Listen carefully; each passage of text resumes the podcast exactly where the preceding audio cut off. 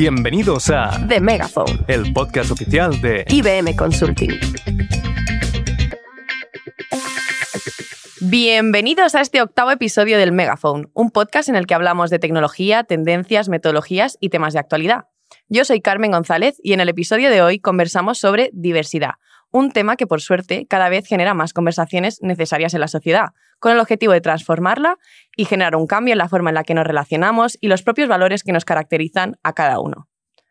Hoy tampoco me va a poder acompañar mi compañero Fer, está de viaje en Praga y además está trabajando en una nueva sorpresa dentro de The Megaphone, ya os contaremos. Por ahora no voy a dar más comentarios, que si no os hago un spoiler. Pero bueno, como yo solita no valgo para abordar un tema tan grande como el que tenemos hoy de la diversidad, Hoy tenemos con nosotros a tres invitados muy versados en el tema, que además tratan de formar parte del cambio y cuyo punto de vista nos va a nutrir mucho. Así que damos la bienvenida a Belén Martín, responsable de Hybrid Cloud Services en IBM Consulting y Executive Sponsors de LGTBQ en IBM, a Pablo Lleves, Managing Consultant Architect y líder de Eagle en Spigi y el Business Resource Group de IBMers LGTBQ y Allies, y a Jorge Iglesias, Customer Success Manager en IBM y líder de IBM Spigi Business Resource Group PWD. Bueno, bienvenidos a los tres. ¿Qué tal estáis? Yo estoy encantada ¿eh? de teneros aquí. ¿Cómo Yo estoy súper contenta porque además esto es una especie de quitarme una espinita clavada. Por primera vez estoy en la radio. Por aquí se empieza, ¿eh? Así empieza mucho famoso. Totalmente. Pasas de estar de un lado del micrófono al otro. Entonces, es como, bueno, de un lado del altavoz a un lado del micrófono. de escuchar a hablar. Eso es. Y pues yo estoy súper encantado porque esto, tener un micrófono donde podemos eh, expresarnos y decir lo que. Bueno. Además, y además hemos descubierto que Jorge tiene voz de locutor. Total, de Radio 3 canalizada. Así, además podéis venir aquí a hablar de vuestro libro, así que nosotros encantados de teneros. Entonces, empezando en el tema, mi primera pregunta. Eh, ¿Qué se entiende por diversidad? ¿no? Es algo que todo el mundo habla hoy en día, pero ¿qué entendéis vosotros por diversidad? Bueno, a ver, eh, diversidad en el fondo no es más que traer al, entorno de trabajo, a, todas las vivencias diarias, eh, lo que te constituye como identidad, que puede ser género, puede ser religión, puede ser orientación sexual, puede ser raza. Todo ello es diversidad. Y en algunos casos, estas diversidades han sido objeto de marginación y por lo tanto no han estado incluidas sobre todo en el, espacio, en el espacio público y en el espacio laboral. A la hora de incrementar la diversidad en cualquier em, espacio laboral, en el trabajo, lo que estamos intentando es incluir todas estas vivencias y todos estos distintos colectivos que en el fondo representan nuestra propia identidad. Oye, qué buena definición, Belén. Me ha gustado mucho. Además, has nombrado muchos tipos de, diversidad. Eh, Jorge, Pablo, ¿vosotros queréis eh, añadir algún tipo más? Bueno, sí, yo quiero añadir también que dentro de ese mundo de diversidad existe la diversidad también religiosa, eh, diversidad funcional y bueno, la diversidad también sexual. Yo al final diría que hay tantas diversidades como personas, ¿no? Porque al final Em, cada uno es, tiene sus cualidades, tiene sus gustos, tiene su, forma de vivir la vida y no hay nada más como aceptar un poco esa diversidad de las personas e incluirlas siempre en, todo lo que hacemos, ¿no? hacer un ejercicio de empatía. Sí, mm. eh, yo cuando he estado leyendo, ¿no? Para formarme para este podcast, me ha recordado mucho hacer este ejercicio de empatía, de no juzgar y me ha llamado también mucha atención lo que quizá no se ve a primera vista, pero la neurodiversidad, ¿no? De que alguien pues tenga diferentes capacidades cognitivas que al final en un equipo todas aportan, ¿no? O lo que comentaba antes también Belén de experiencias distintas, ¿no? De haber venido de, bueno, ya sea cultura, razas, religiones, lo que sea, ¿no? Que, siempre aporta dentro de la ecuación. Eh, ¿Vosotros cómo, cómo creéis que influye la diversidad dentro de las organizaciones? Bueno, a ver, aquí eh, esto ya está muy estudiado pero fundamentalmente yo lo resumiría en que genera muchísima capacidad de resiliencia. Y esto se ha visto muchísimo con la pandemia.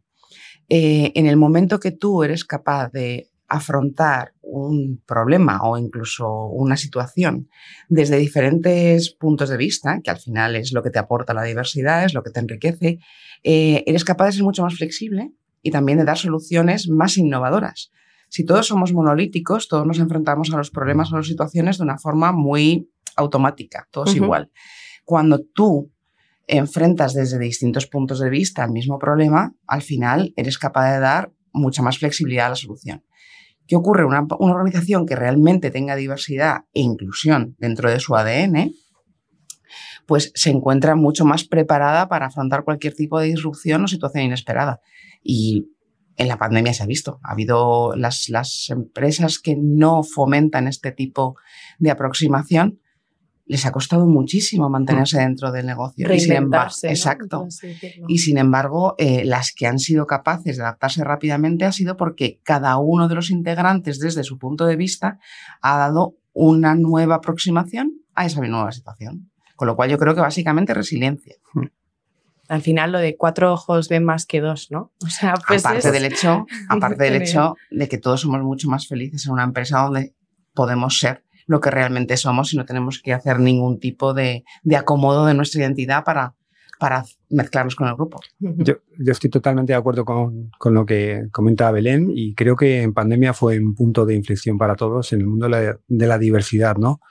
Porque el trabajar en remoto, trabajar en casa, te das cuenta de que somos personas y que da lo mismo el tipo o, si estás o si te falta un brazo, o si te falta una, una, pierna o cualquier cosa, ¿no? Si tienes un problema cognitivo, ¿no?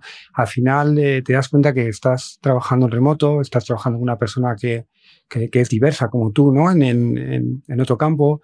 Eh, las empresas se han dado cuenta de ello, también los clientes de, de, de realmente cuando, cuando antes de pandemia ibas a a una empresa, a una reunión de trabajo, que ibas con corbata y que el, propio cliente tenía su espacio de, de, poder dentro de su empresa, ¿no? que te, te reunía, ¿no? y luego al, pasar todo eso a, un contexto virtual, a un, contexto de, reuniones en remoto, yo creo que, que todo el mundo, en, en, general, todas las empresas se ha dado cuenta de que, de que somos humanos y que, y que da lo mismo el, eh, si eres alto, rubio, bajo, moreno, si tienes una condición, si, o sea, da lo mismo el, la etiqueta, ¿no? En sí, o sea, lo que, lo que, conta, lo que ha contado y lo que, lo que he visto, ¿no? Y me pongo yo en, en, en el mundo de las personas con discapacidad, ¿no? Que, uh -huh. que han salido favorecidas en ese contexto. ¿no? Lo ha igualado, ¿no? Todo como sí. que entiendan a la hora de ponerlo Y también yo creo que el haber hecho, el haber estado trabajando desde casa, o sea, digamos, las videoconferencias han abierto como una ventana a las casas de la gente.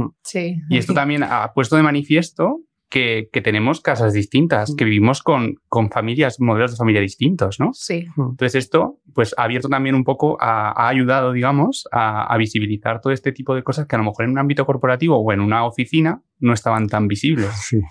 Sí, no se podían llegar. Bueno, también ha dado mucha anécdota graciosa. Sí, eso también. bueno, pero eso, eso, en el fondo nos ha humanizado a todos. Sí, iba a decir, nos hace más humanos. Tú justo. llegabas y veías que alguien tenía, pues no sé, una. yo he tenido todo tipo de bromitas con la guitarra que tengo colgada en la pared al lado de mi puesto de trabajo. Eh, las carreras de niños por los pasillos mm. han sido objeto de infinita diversión. Entonces, al final te das cuenta de que no solo es la valía profesional, sino de que también tiene un componente personal y uh -huh. nos ha humanizado a todos, con lo cual yo creo que también nos ha generado mayor empatía y, y, y respeto hacia las particularidades de cada uno. Estar más conectados. Me gusta. Y además, antes, Belén, has hecho un, un, comentario, ¿no? Lo has dicho de pasada, pero me ha parecido muy importante, ¿no? El hablar de la diversidad junto con la inclusión, ¿no? Diversidad como concepto de eh, dentro del espacio, dentro del grupo, ¿no? Ya sea en el trabajo, en donde sea que haya diferentes tipos de personas, ya sea cognitivamente, discapacidades, religiones, razas, etcétera, géneros, pero también que dentro del grupo se sientan incluidos, ¿no? Eh, para vosotros, yo creo que diversidad sin inclusión no, no tiene sentido, ¿no? Estoy afirmando, pero no, a mí hubo una cosa que me contó una persona del colectivo LGTBQ, has visto que ya me lo sé. Sí, eh, que me gustó muchísimo. Me, ella me explicaba que la, muchas veces la diversidad va ligada a la tolerancia. Pero la tolerancia, en el fondo, no es aceptación del otro. Tú estás, digamos que aceptando que esté ahí, pero sin que termines de incorporarlo. Uh -huh. Sin embargo, la inclusión va completamente anexada al hecho de que lo respetes. Y en el momento en el que lo respetas, es igual que tú, con lo cual forma parte del mismo proceso de decisión y estáis trabajando en pie de igualdad. Eh, la diversidad es cuando, lo que, otra de las veces que lo explican diciendo, la diversidad es cuando te invitan a la fiesta, pero inclusión es cuando te sacan a bailar. Sí, me pareció muy buena definición, la verdad. Todos, todos queremos que nos respeten como personas y no que nos toleren, porque tolerar al final es como, bueno, aquí estás, pero en el fondo casi que me incomodas. ¿no? Como indiferencia también, que es un, un sentimiento un poco... Claro, no hay nada que tolerar, es que tú eres igual que yo. Por lo tanto, respeto absoluto. Y en ese momento ya es cuando hay inclusión. Hmm. Totalmente. Que además parece tan obvio, esto ya fuera de topic diversidad, o sea, es tan obvio tener que hablar de algo de que todos somos eh, los mismos, o sea, como especie, o sea, me parece algo tan obvio, en plan, que somos la misma especie, o sea, hola, ¿sabes? O sea, indiferentemente, ¿no? Pero, pero bueno, eh, hay veces que hay que recordarlo. Y es que aquí además la, es que la diversidad es un hecho, o sea, el mundo es diverso, luego la inclusión ya es una elección. O sea, si tú, dentro de la diversidad que hay, quieres abrazarla, quieres eh, incluir a la gente con sus características, con sus peculiaridades, eso ya es un, acto, consciente que hay que hacer. ¿no? Y para mí, por ejemplo, la, inclusión es dar voz a, todo el mundo independientemente de sus características. ¿no? O sea, tú puedes tener una plantilla o puedes estar en un sitio muy diverso, pero si realmente no haces nada como para que todas las voces sean oídas y poder aportar un valor con estas voces, pues no sirve de nada. No, no aportarías distintos puntos de vista a la solución que antes comentaba Belén, porque los tendrías ahí parados, por así decirlo, ¿no? O sea que tampoco, tampoco aportan. Eh, para mí la inclusión sería la aceptación total de, en, mi caso, hablo en primera persona, como, como una, una persona con discapacidad, ¿no? Pero ah, voy a hablar con, en primera persona, porque todo el mundo dice, bueno, somos inclusivos o vamos a integrar esto, vamos, pero es la aceptación, ¿no? A mí, para mí lo más importante es que mis compañeros o las personas que cuando me ven, eh, que no me vean como una persona en silla de ruedas, ¿no? Cuando, cuando te das cuenta que, te ven, eh, que te tratan como si fueras un, eh, entre comillas, una, una, persona sin discapacidad, ¿no? Es cuando te dicen, vamos a un restaurante y cuando llegamos al restaurante, ostras, lo hemos pensado en Jorge, que tiene 8.000 escaleras, ¿no? Para mí eso es bonito, ¿no? Porque no piensan en, en, ese tipo, piensan como que, eres una persona eh, sin discapacidad y eres una persona aceptada en la sociedad, ¿no? entonces, pues, para mí la, la, inclusión es la aceptación de, de, una persona con diversidad.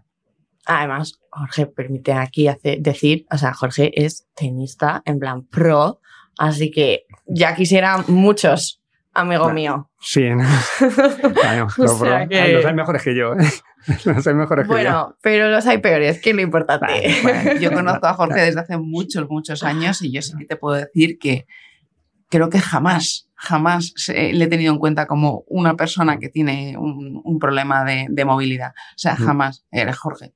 Sí, yo la verdad es que eh, me, me, alegra que mis compañeros y la gente que conozco, mis amigos, mm, lo vean así, ¿no? vean que, que, que, no tengo ningún tipo de, de, problemas y que no tengo ningún tipo de barrera. Aunque hay muchas que superar todavía, pero bueno, me, me, alegra un montón y es lo que, lo que, lo que quiero que, que, pase con todos los colectivos y con toda la gente que es diversa. O sea, es, eh, intento no solo enfocar mi problema, sino que, que yo entiendo que hay mucha gente que no lo dice, pero tiene también, pues bueno, hay gente aquí en, hay gente, perdonar. El mundo. Hay gente, hay gente en muchas empresas, hay gente por la calle que tienen discapacidades que no se ven, que no lo dicen y que están ahí, que, que se sienten un poquito así, vamos, no sé. No, incluidas. No, incluidas. exacto. Y también hay otro tema que quizá no es tanto para abordar ahora, pero también tenerlo en cuenta como sociedad estructuralmente. O sea, el no hablar solo de igualdad, sino también de equidad, ¿no? De que todo el mundo tengamos la oportunidad de llegar a ese punto, pues quizá hay personas que necesitan eh, que estructuralmente ¿no? se forme lo que es. Estoy pensando como en más eh, las, las, calles y cosas, pero creo que aplica a todo, ¿no? Al final, igualdad también es el concepto de equidad, ¿no? De que todos podamos llegar a ese objetivo independientemente del el nivel del que partamos, ¿no? Yo creo. Yo creo que sí, aquí es muy importante la educación, ¿no? Desde, desde hmm. chiquititos, desde, desde, desde, que, bueno, yo hablo como, como mis compañeros, ¿no? Pero yo puedo hablar desde que soy bien pequeño, tengo una discapacidad y yo he pasado por todas las fases de la sociedad eh, mm. por mi problema, ¿no? He llegado a ser inútil, minusválido ahora discapacitado, luego discapacitado físico, ahora diverso funcional. Ahora O sea que diverso voy- funcional. Voy pasando, voy pasando, entonces, como lo he vivido, sí vas viendo que, que la, la sociedad pues se va educando, ¿no? Los, chavales, los, las escuelas, pues los niños ya no ven a una persona que va en silla de ruedas como, como un niño eh, de- del planeta Marte, ¿no? O, o tampoco una persona que tiene una inclinación sexual de otra manera diferente o, o- o sus aspectos de... O sea, lo ven totalmente, lo van viendo y lo van normalizando. Y es un trabajo de, de educación. O sea, aquí nadie es, es, eh, es- nace sabiendo, ¿no? Sino, pero es un Ujú. tema de educación y creo que poco a poco lo vamos consiguiendo, aunque todavía queda mucho. Sí. A mí me parece algo muy emocionante de ver. O sea, por ejemplo, yo creo, es verdad que yo soy, yo soy más mayor que todos vosotros en esta mesa, con lo cual No. hablo desde la veteranía No se o, nota. o la ancianidad, como queráis decir. Pues te Pero- conservan muy bien. te conservan muy bien. Los pero, 35 mejor llevados sí, de la sí. historia. Sí, sí. En, en cualquier caso, es verdad que esto lo hemos visto, ¿verdad, Jorge? Lo Sí. hemos visto en, en diversidad funcional, lo hemos visto en orientación sexual, lo hemos visto Mm. en género, lo hemos visto en casi todo, pero donde yo ahora mismo lo estoy viendo estallar y me parece súper emocionante es en la neurodiversidad. O sea, cómo gente que tiene capacidades cognitivas diferentes eh, y que puede tener limitaciones, pero en otros aspectos incluso puede estar mucho más potenciado que, digamos, la, la- lo neuronormativo. ¿vale?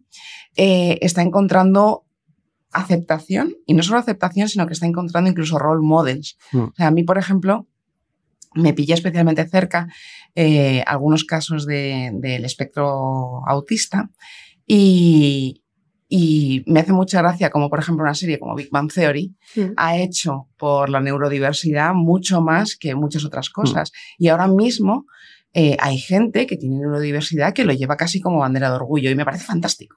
O sea, esas son las cosas que, que nos hacen avanzar como, como sociedad, no solo en diversidad, sino también, como decías tú, en equidad, en que al final todos seamos capaces de encontrar y ser útiles dentro de la sociedad sin, sin ningún tipo de cortapisa por temas que muchas veces son más barreras mentales que barreras Sí. reales. Nos ponemos trabas a nosotros mismos, Mm. o sea, entre nosotros in- innecesarias, total. Y por eso yo creo que también eh, esta conversación y que haya muchas más y, y que la que nos esté escuchando, que las tengáis, ¿no? Con vuestros amigos, familiares, con quien sea, pero que este tema sea algo que, que se comparta, que se transmita, que haya diferentes puntos de vista, pero que todos nos lleven a tratar de asimilarlo y de, de aprender cada día un poquito más, ¿no? Nadie, nadie nace sabido, como decía Jorge, pero, pero ahí está, ¿no? El concepto de querer aprender.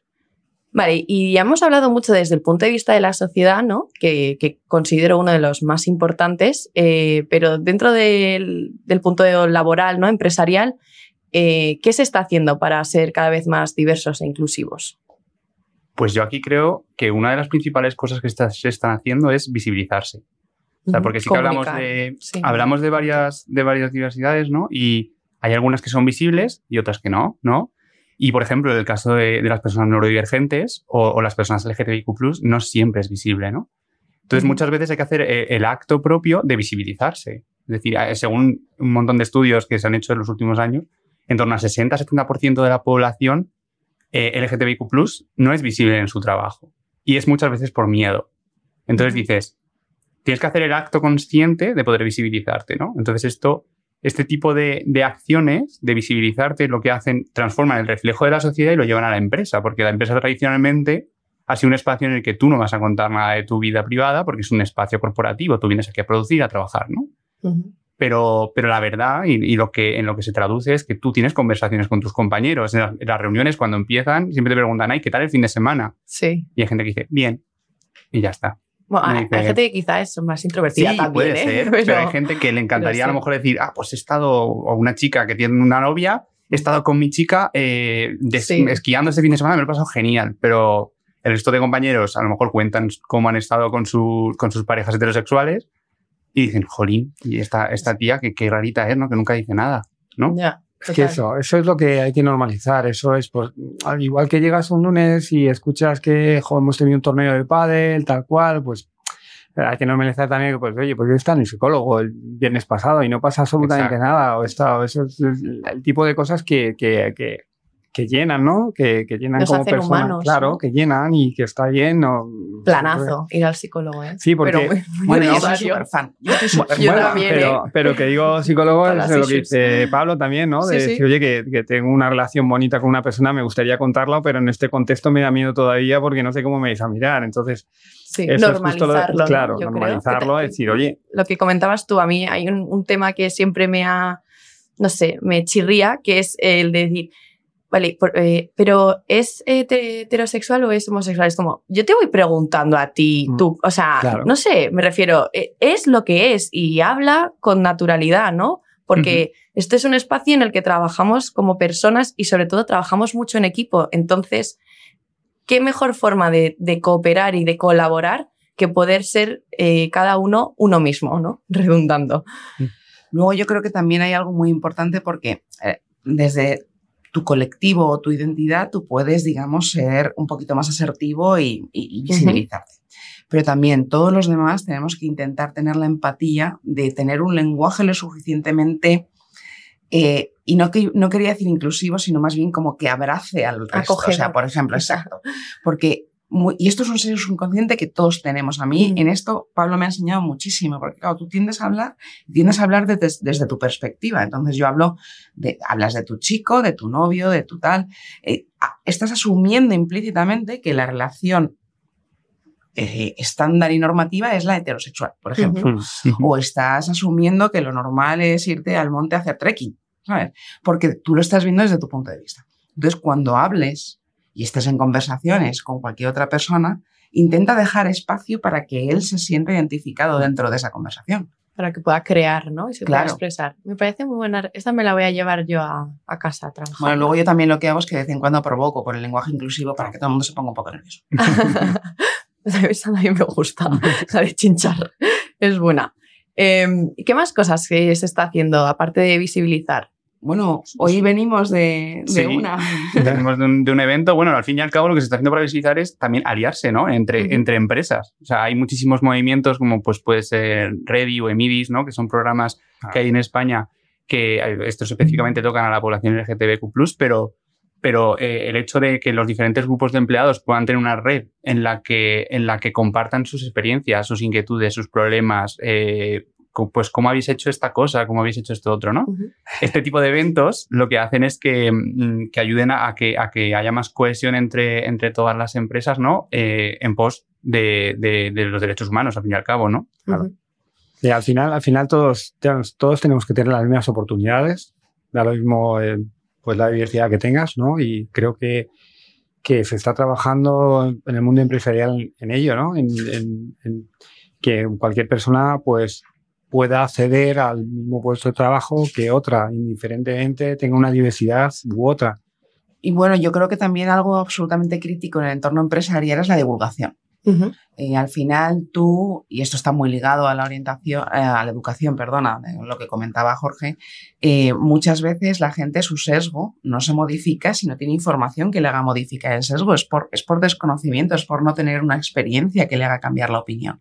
Entonces, es súper importante la divulgación. Y, y en su momento, el año pasado, hicimos una iniciativa en, en IBM Consulting que era el color palette donde la gente hablaba precisamente desde su punto de vista de cómo eh, había sido su experiencia de su diversidad, de su identidad dentro del entorno corporativo.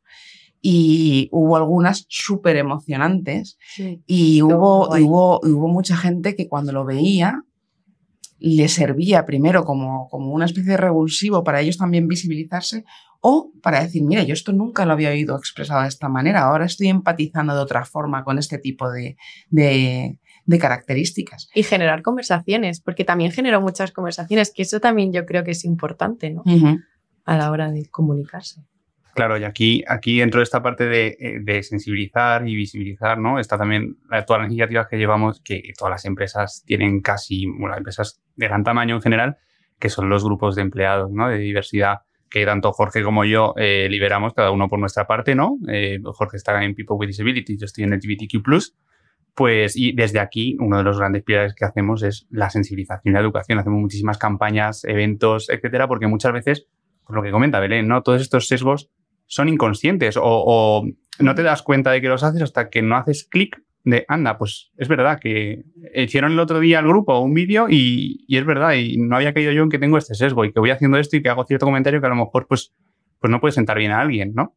Entonces, eh, yo creo que estas iniciativas son muy potentes. El apoyo que tenemos de, de las, de cada compañía, vamos, en general, eh, en este caso de IBM, es, es, muy, es muy bueno, con lo cual quiero decir, mm, mm, nos dan bastante libertad para, para hacer todo lo que, las campañas que consideramos, ¿no? Eh, y, y, va en pos de, de, la diversidad y la inclusión. ¿no? Y mi, mi, última pregunta era, eh, ¿por qué os habéis decidido ¿no? a liderar o a formar parte de este tipo de iniciativas? ¿Qué es lo que os ha motivado? Bueno, en mi caso me ha motivado, pues que mm, aparte de que mis compañeros ¿no? me han apoyado para, para liderar en, en Europa esta BRG ¿no? de, de, de ayuda, porque me, me, han comentado, mejor que tú, Jorge, no nos puede ayudar nadie. Eso es lo primero. Segundo, yo también cuando, cuando empecé con, con este rol mío de, de echar una mano, lo cogí con una condición de, no solo enfocarlo a personas con discapacidad, ¿no? Dentro del mundo empresarial. Yo tengo muchos compañeros que tienen hijos con discapacidad también y, y, y, me, y, me, gusta ayudarlos, ¿no? Me preguntan y entonces no solo con, con, con, personas con discapacidad, sino con compañeros que tienen familiares o amigos o, o algo relacionado con, con ello y de todas formas también porque, porque bueno, nosotros en, en IBM tenemos esa cultura diversa desde que nació la empresa y, y de ayudarnos unos a otros y, y muchos de los eh, mejores inventos que tenemos han nacido de compañeros, de, de echar una mano a un compañero uh -huh. en todos los factores, pues bueno, me, me, me, gustó, me... Bueno, también dije, oye, ¿me puedo hacer selfies? Me dijeron todo lo que quiera. Digo, ya, ya, ya, tenéis líder, entonces ya tenéis líder. que ya, no, fuera, fuera bromas, eh, me, me, me, gusta y, y creo que, que alguien tiene que también que, que, que, parece todo bonito, ¿no? Pero no es tan bonito. Eh, luego hay que, hay que remar mucho dentro de la empresa, hay que muchas cosas que hay que cambiarlas, o sea, que no parezca que todo es súper happy porque no. no es. Para mí yo creo que eso ha sido un tema de imperativo moral. Uh -huh. O sea, me refiero a. Yo siempre he tenido un sentimiento de orgullo de pertenencia a IBM porque siempre he tenido una vocación de cambiar la sociedad y me parecía que también yo tenía que contribuir intentando cambiar el mismo entorno laboral o por lo menos haciéndolo evolucionar más rápido. Eh, yo siempre he dicho que nos pasamos muchísimas, muchísimas horas en el trabajo y lo mínimo es pasárselo bien, ¿sabes? Y estar a gusto y ser sí. tú mismo y estar tranquilo y poder decir lo que quieras, ¿no? Sí. Entonces eso para mí eh, es importante que lo pueda hacer yo y que lo pueda hacer todo el equipo. Pero bueno, eh, encontrarte siendo tú mismo, sobre todo no tener que hacer, ¿cómo lo llaman los americanos? El covering, ¿no? Sí. Un papel. Eh, o sea, claro, imagínate, que, que, que, desagradable estar tantas horas al día intentando sí. fingir que eres lo que no eres. Uh -huh. Claro. Sí, no es sano, eh, vamos, psicológicamente hablando tampoco. Ni sano, ni productivo, ni beneficia a nadie. Porque también hay muchísimos estudios que, bueno, se centran un poco más a lo mejor en el, en el caso económico de, de, del covering, como ha dicho Belén, que es eso, eh, cómo tú pierdes tu energía en todo el rato medir todas las palabras que dices para ocultar partes de tu vida, ¿no? Entonces, esto también es muy interesante. Y en mi caso, pues el, el haberme deci decidido a, a liderar el, el, grupo LGTB, pues eh, un poco parecido a Jorge, ¿no? Es decir, yo sí que entré, entré hace unos años de becario y dije, jolín, digo, yo, yo soy muy friki, entonces buceo mucho por, por la intranet de la compañía y tal. Digo, hay muchísimas cosas de diversidad e inclusión y, y, digo, jolín, me gustaría aterrizarlas a España, la verdad. Digo, y, y, bueno, fue un poco así, fue surgiendo, ¿no?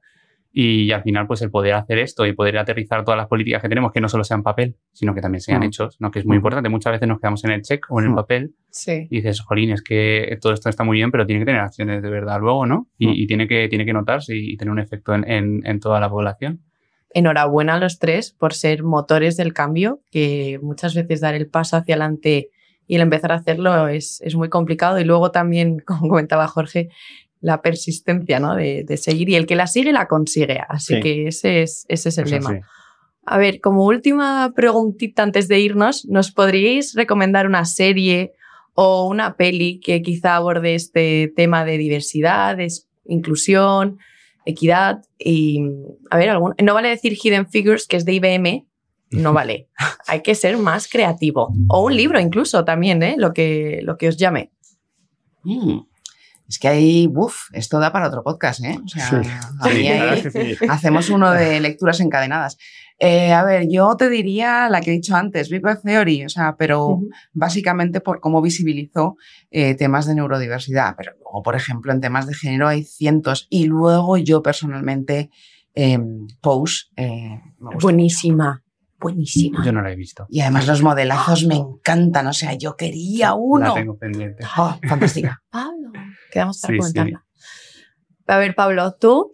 Yo, a ver, yo en el fondo, o sea, yo diría, te- tenía alguna pensada, pero digo, Jolín, en el fondo yo creo que los, la- o sea, las mejores series y pelis son las que hacen un ejercicio visible de incluir a, por ejemplo, en mi caso, personas LGTB, ¿no? Porque cuando tú cuando, cuando eres joven y ves, te hinchas a películas de amor romántico hetero, dices, Jolín, es que me, me faltan referentes. ¿Eliges alguna?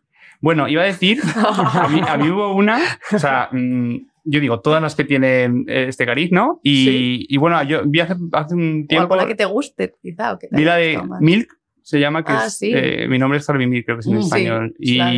y es, es muy- o sea, a mí es que me fascinan los biopics, entonces, eh, pues la historia de- del primer cargo público en Estados Unidos, que, que fue abiertamente gay, elegido por el, por el pueblo, luego, bueno, voy a hacer spoiler, pero los Sí. que sepáis un poco de historia ya. No, fue, estuvo nominada a los Oscars. Sí, sí, sí. Y me gustó, me gustó. Muy buena.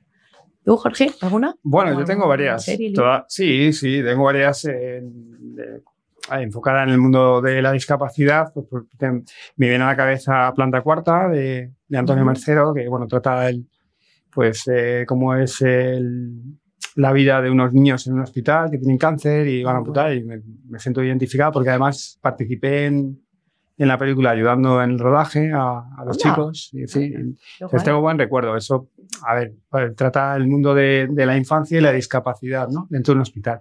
Y luego hay otra francesa que me gustó mucho en su día, que no es muy conocida, pero es eh, Nacional 7, que trata el mundo de la discapacidad y la sexualidad.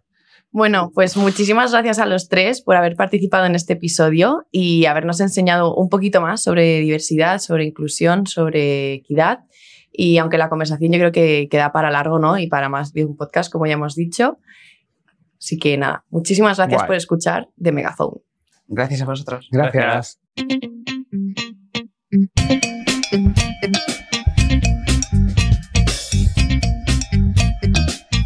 Esto ha sido The Megaphone. El podcast de IBM Consulting. Muchas gracias por escucharnos.